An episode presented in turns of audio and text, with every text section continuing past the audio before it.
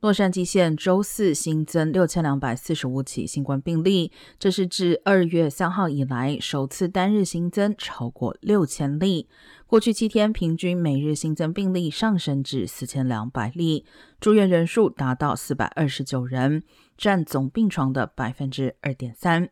虽然仍保持在相对低点，但是住院率已经达到每十万人中四点五例，为一个月前的两倍。洛县卫生局长费雷尔警告，如果趋势不变，可能在几周内医疗系统将再次人满为患。另外，由于洛县疗养院内共有二十一起疫情爆发，卫生官员重新要求院内工作人员必须戴上 N95 等级口罩，并每周接受两次检测。住院民众也需每周接受检测，同时共同用餐再次暂停。